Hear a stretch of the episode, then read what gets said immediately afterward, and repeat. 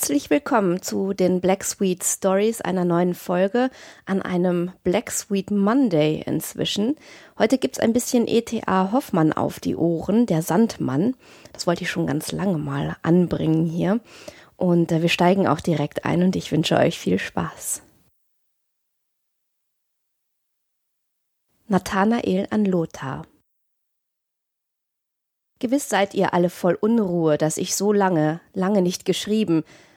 Mutter zürnt wohl und Clara mag glauben, ich lebe hier in Saus und Braus und vergesse mein holdes Engelsbild, so tief mir in Herz und Sinn eingeprägt, ganz und gar. Dem ist aber nicht so. Täglich und stündlich gedenke ich eurer aller, und in süßen Träumen geht meines holden Klärchens freundliche Gestalt vorüber und lächelt mich mit ihren hellen Augen so anmutig an, wie sie wohl pflegte, wenn ich zu euch hineintrat. Ach, wie vermochte ich denn euch zu schreiben in der zerrissenen Stimmung meines Geistes, die mir bisher alle Gedanken verstörte. Etwas Entsetzliches ist in mein Leben getreten. Dunkle Ahnungen eines grässlichen, mir drohenden Geschicks breiten sich wie schwarze Wolkenschatten über mich aus, undurchdringlich jedem freundlichen Sonnenstrahl. Nun soll ich dir sagen, was mir widerfuhr. Ich muss es, das sehe ich ein, aber nur es denkend, lacht es wie toll aus mir heraus. Ach, mein herzlieber Lothar, wie fange ich es denn an, dich nur einigermaßen empfinden zu lassen, dass das, was mir vor einigen Tagen geschah, denn wirklich mein Leben so feindlich zerstören konnte? Wärst du nur hier, so könntest du selbst schauen. Aber jetzt hältst du mich gewiss für einen aberwitzigen Geisterseher. Kurz und gut. Das Entsetzliche, was mir geschah, dessen tödlichen Eindruck zu vermeiden ich mich vergebens bemühe, besteht in nichts anderem, als dass vor einigen Tagen, nämlich am 30. Oktober mittags um zwölf, ein Wetterglashändler in meine Stube trat und mir seine Ware anbot. Ich kaufte nichts und drohte ihn die Treppe herabzuwerfen, worauf er aber von selbst fortging. Du ahnest, dass nur ganz eigene, tief in mein Leben eingreifende Beziehungen diesem Vorfall Bedeutung geben können, ja, dass wohl die Person jenes unglückseligen Krämers gar feindlich auf mich wirken muss. So ist es in der Tat. Mit aller Kraft fasse ich mich zusammen, um ruhig und geduldig die aus meiner früheren Jugendzeit so viel zu erzählen, dass deinem regen Sinn alles klar und deutlich in leuchtenden Bildern aufgehen wird, indem ich anfangen will, höre ich dich lachen und Clara sagen, das sind ja rechte Kindereien. Lacht, ich bitte euch, lacht mich recht herzlich aus. Ich bitt euch sehr, aber Gott im Himmel, die Haare sträuben sich mir, und es ist, als flehe ich euch an, mich auszulachen, in wahnsinniger Verzweiflung wie Franz Mohr den Daniel. Nun fort zur Sache. Außer dem Mittagessen sahen wir, ich und mein Geschwister, tagsüber den Vater wenig. Er mochte mit seinem Dienst viel beschäftigt sein. Nach dem Abendessen, das alter Sitte gemäß schon um sieben Uhr aufgetragen wurde, gingen wir alle, die Mutter mit uns, in des Vaters Arbeitszimmer und setzten uns um einen runden Tisch. Der Vater rauchte Tabak und trank ein großes Glas Bier dazu. Oft erzählte er uns viele wunderbare Geschichten und geriet darüber so in Eifer, dass ihm die Pfeife immer ausging, die ich, ihm brennend Papier hinhaltend, wieder anzünden musste, welches mir denn ein Hauptspaß war. Oft gab er uns aber Bilderbücher in die Hände, saß stumm und starr in seinem Lehnstuhl und blies starke Dampfwolken von sich, dass wir alle wie im Nebel schwammen. An solchen Abenden war die Mutter sehr traurig, und kaum schlug die Uhr neun, so sprach sie Nun, Kinder, zu Bette, zu Bette, der Sandmann kommt, ich merk es schon. Wirklich hörte ich dann jedes Mal etwas schweren, langsamen Tritts die Treppe heraufpoltern. Das musste der Sandmann sein. Einmal war mir jenes dumpfe Treten und Poltern besonders graulich. Ich frug die Mutter, indem sie uns fortführte, Ei Mama, Wer ist denn der böse Sandmann, der uns immer von Papa forttreibt? Wie sieht er denn aus?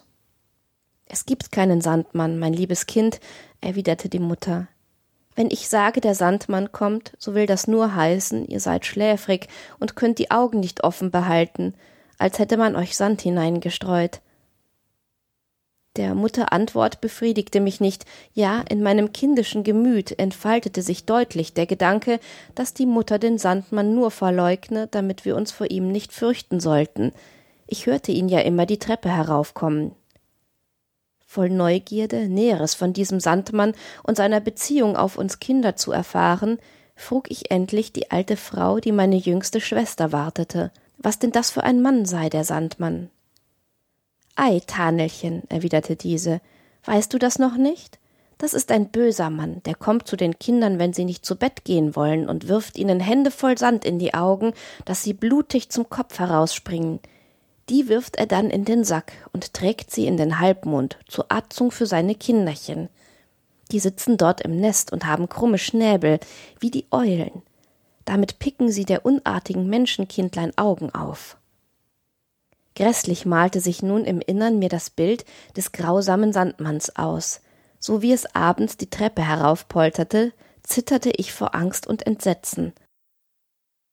Nichts als den unter Tränen hergestotterten Ruf Der Sandmann, der Sandmann konnte die Mutter aus mir herausbringen.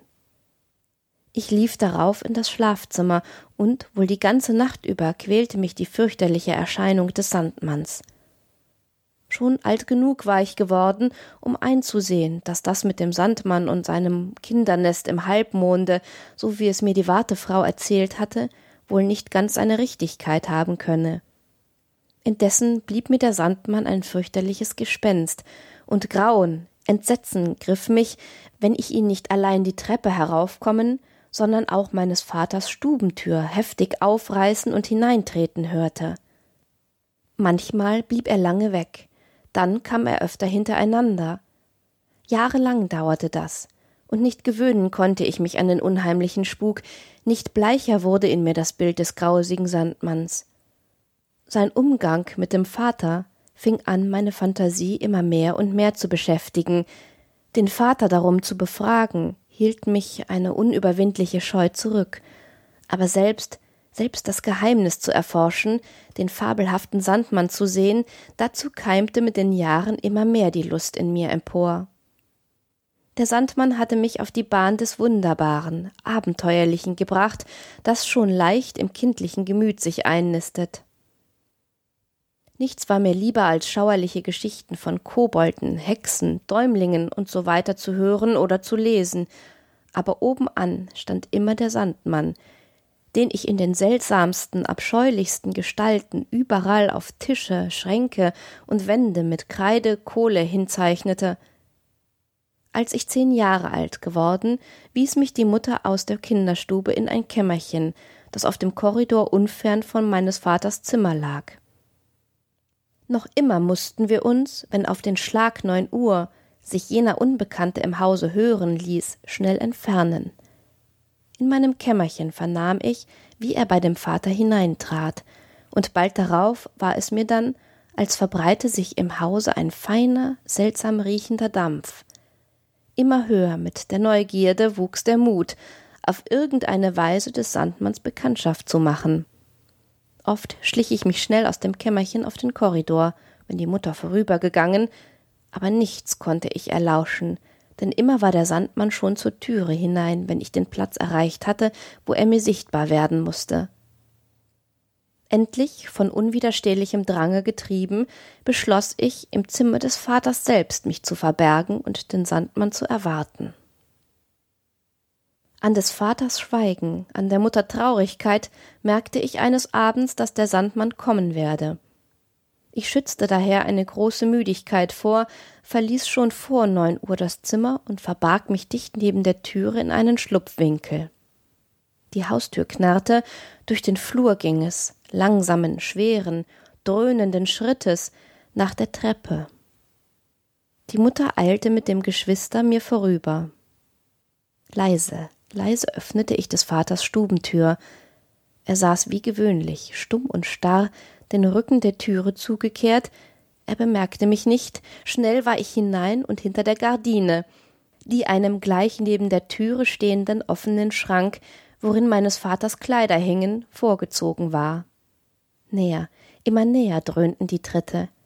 Es hustete und scharrte und brummte seltsam draußen. Das Herz bebte mir vor Angst und Erwartung. Dicht, dicht vor der Türe ein scharfer Tritt, ein heftiger Schlag auf die Klinke, die Tür springt rasselnd auf. Mit Gewalt mich ermahnend gucke ich behutsam hervor. Der Sandmann steht mitten in der Stube vor meinem Vater. Der helle Schein der Lichter brennt ihm ins Gesicht. Der Sandmann, der fürchterliche Sandmann, ist der alte Advokat Coppelius, der manchmal bei uns zu Mittage ist. Aber die grässlichste Gestalt hätte mir nicht tieferes Entsetzen erregen können als eben dieser Coppelius. Denke dir einen großen, breitschultrigen Mann mit einem unförmlich dicken Kopf, erdgelbem Gesicht, buschigten grauen Augenbrauen, unter denen ein paar grünliche Katzenaugen stechend hervorfunkeln, großer, starker, über die Oberlippe gezogener Nase. Das schiefe Maul verzieht sich oft zum hämischen Lachen, dann werden auf den Backen ein paar dunkelrote Flecke sichtbar, und ein seltsam zischender Ton fährt durch die zusammengekniffenen Zähne. Coppelius erschien immer in einem altmodisch zugeschnittenen, aschgrauen Rocke, ebensolcher Weste und gleichen Beinkleidern, aber dazu schwarze Strümpfe und Schuhe mit kleinen Steinschnallen. Die kleine Perücke reichte kaum bis über den Kopfwirbel hinaus.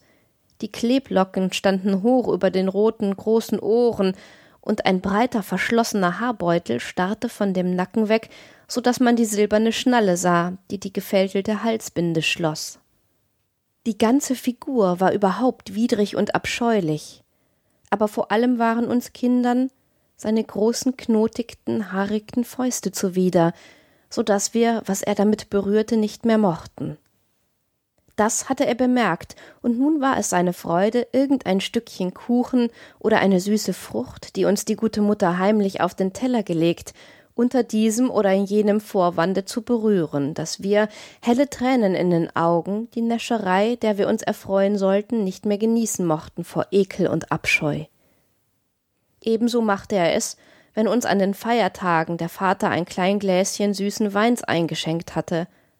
Dann fuhr er schnell mit der Faust herüber, oder brachte wohl gar das Glas an die blauen Lippen und lachte recht teuflisch, wenn wir unseren Ärger nur leise schluchzend äußern durften.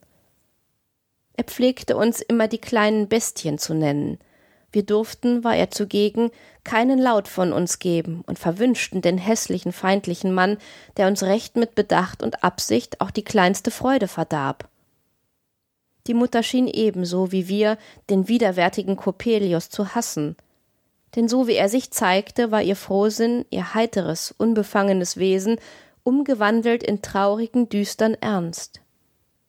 Der Vater betrug sich gegen ihn, als sei er ein höheres Wesen, dessen Unarten man dulden und das man auf jede Weise bei guter Laune halten müsste. Er durfte nur leise andeuten, und Lieblingsgerichte wurden gekocht und seltene Weine kredenzt.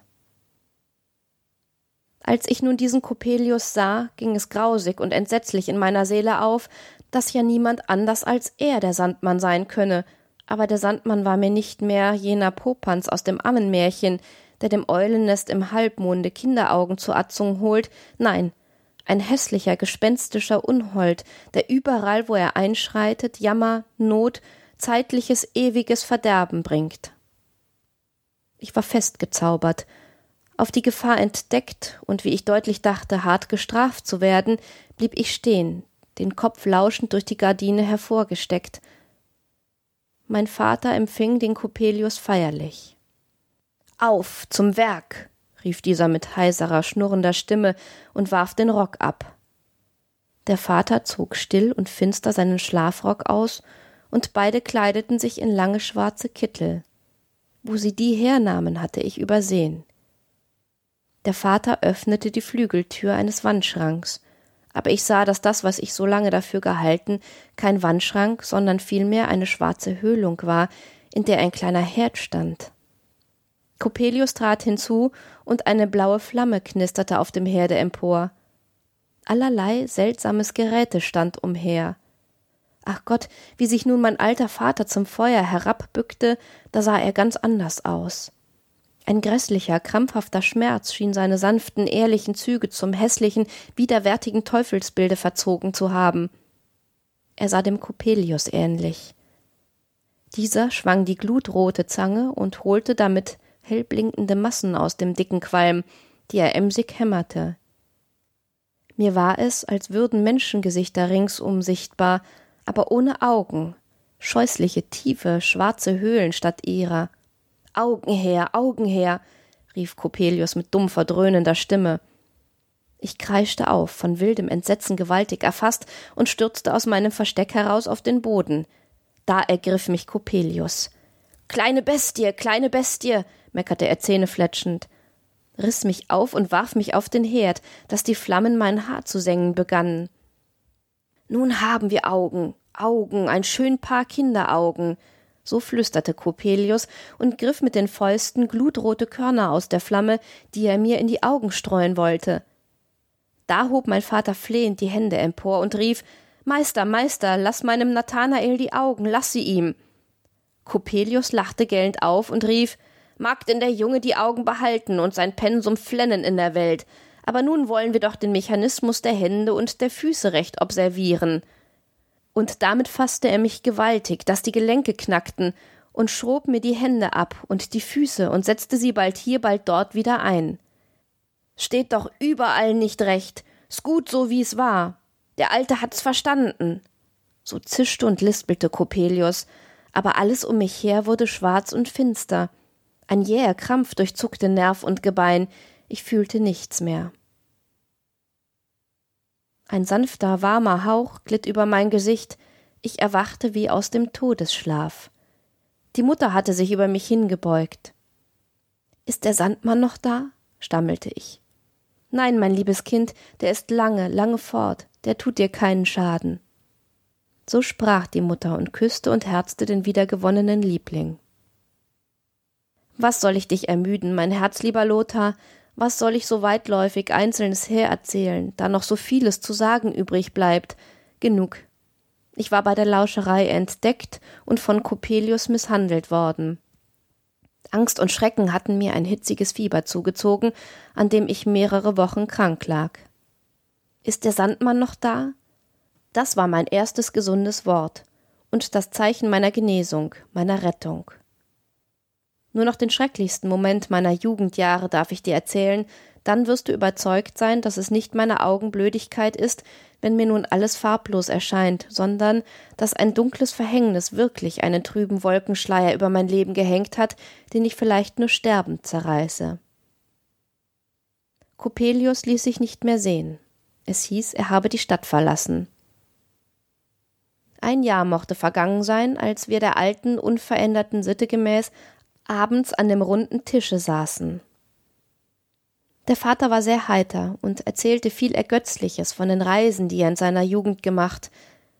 Da hörten wir, als es neune schlug, plötzlich die Haustür in den Angeln knarren und langsame, eisenschwere Schritte dröhnten durch den Hausflur die Treppe herauf.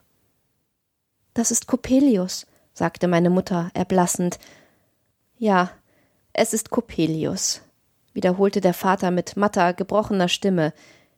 Die Tränen stürzten der Mutter aus den Augen. Aber Vater, Vater, rief sie, muss es denn so sein? Zum letzten Male, erwiderte dieser, zum letzten Male kommt er zu mir, ich verspreche es dir. Geh nur, geh mit den Kindern, geht, geht zu Bette. Gute Nacht. Mir war es, als sei ich in schweren, kalten Stein eingepresst, mein Atem stockte. Die Mutter ergriff mich beim Arm, als ich unbeweglich stehen blieb. Komm, Nathanael, komme nur. Ich ließ mich fortführen, ich trat in meine Kammer. Sei ruhig, sei ruhig, lege dich ins Bett. Schlafe, schlafe, rief mir die Mutter nach. Aber von unbeschreiblicher innerer Angst und Unruhe gequält, konnte ich kein Auge zutun. Der verhasste, abscheuliche Coppelius stand vor mir mit funkelnden Augen und lachte mich hämisch an, vergebens trachtete ich sein Bild loszuwerden. Es mochte wohl schon Mitternacht sein, als ein entsetzlicher Schlag geschah, wie wenn ein Geschütz losgefeuert würde. Das ganze Haus erdröhnte, es rasselte und rauschte bei meiner Türe vorüber, die Haustüre wurde klirrend zugeworfen. Das ist Coppelius, rief ich entsetzt und sprang aus dem Bette da kreischte es auf in schneidendem, trostlosen Jammer. Fort stürzte ich nach des Vaters Zimmer. Die Türe stand offen, erstickender Dampf quoll mir entgegen, das Dienstmädchen schrie Ach, der Herr, der Herr. Vor dem dampfenden Herde auf dem Boden lag mein Vater, tot, mit schwarz verbranntem, hässlich verzerrtem Gesicht. Um ihn herum heulten und winselten die Schwestern, die Mutter ohnmächtig daneben. Coppelius, verfluchter Satan, du hast den Vater erschlagen. So schrie ich auf. Mir vergingen die Sinne. Als man zwei Tage darauf meinen Vater in den Sarg legte, waren seine Gesichtszüge wieder mild und sanft geworden, wie sie im Leben waren. Tröstend ging es in meiner Seele auf, dass sein Bund mit dem teuflischen Coppelius ihn nicht ins ewige Verderben gestürzt haben könne. Die Explosion hatte die Nachbarn geweckt, der Vorfall wurde ruchbar und kam vor die Obrigkeit, welche den Coppelius zur Verantwortung vorfordern wollte – der aber war spurlos vom Orte verschwunden. Wenn ich dir nun sage, mein herzlieber Freund, dass jener Wetterglashändler eben der verruchte Coppelius war, so wirst du es mir nicht verargen, dass ich die feindliche Erscheinung als schweres Unheil bringend deute. Er war anders gekleidet, aber Coppelius Figur und Gesichtszüge sind zu tief in mein Innerstes eingeprägt, als dass hier ein Irrtum möglich sein sollte. Zudem hat Coppelius nicht einmal seinen Namen geändert. Er gibt sich hier, wie ich höre, für einen piemontesischen Mechanikus aus und nennt sich Giuseppe Coppola. Ich bin entschlossen, es mit ihm aufzunehmen und des Vaters Tod zu rächen, mag es denn nun gehen, wie es will. Der Mutter erzähle nichts von dem Erscheinen des grässlichen Unholds. Grüße meine liebe holde Clara. Ich schreibe ihr in ruhigerer Gemütsstimmung lebe wohl, etc., etc. Und damit beschließen wir den ersten Teil von E.T.A. Hoffmanns Der Sandmann und diese Folge der Black Sweet Stories. Ich hoffe, es hat euch gefallen und ich hoffe, dass ihr auch beim nächsten Mal wieder mit dabei seid. Wünsche euch wie immer bis dahin eine wunderbare Zeit und sage Tschüss.